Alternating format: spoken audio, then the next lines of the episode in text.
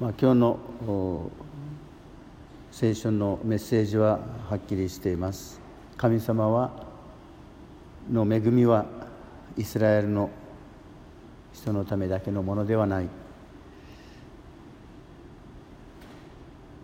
すべての人の人に心を砕いておられるのが私たちの父なる神だと、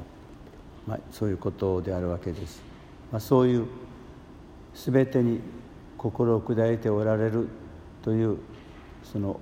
考えというか思いの中でこのイエス様が人々から崖から落とされようとした時にそれを間を通り抜けて立ち去られた、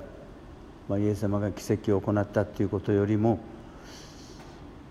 まだ神様の計らわれる時はまだ来ない。つまりイエス様の受難と死という時はまだだからここで人々の恣意的なその思いつきでイエス様の最後が来るわけではない。神様の計らいの中にあるんだということかと思われますが、まあ、私たちにとってもこの、まあ、考え方というかこの視点が大事かと思われます。ああと言ってがっかりして諦めることもあればあまあいいかとあっさり諦めることもあります。しかしなかなか諦められない悔しさだけがずっと私たちの中に残るということもあります、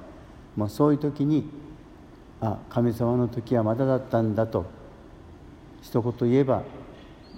まあ、私たちは信者らしい。諦め方ができるということかと思われます。まあ、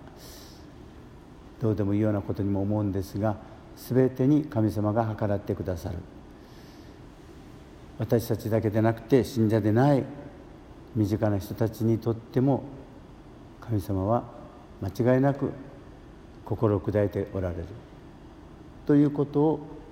分かっているのが信者ということでしょう、まあ、そういう意味では沿うことも沿わないこともあこれはまだ神様の時ではないとそのように受け入れていく、まあ、そういう、まあ、信仰への忠実さといいますか神様の恵みに対する大きな信頼を今日もまた抱いて歩みたいと思います。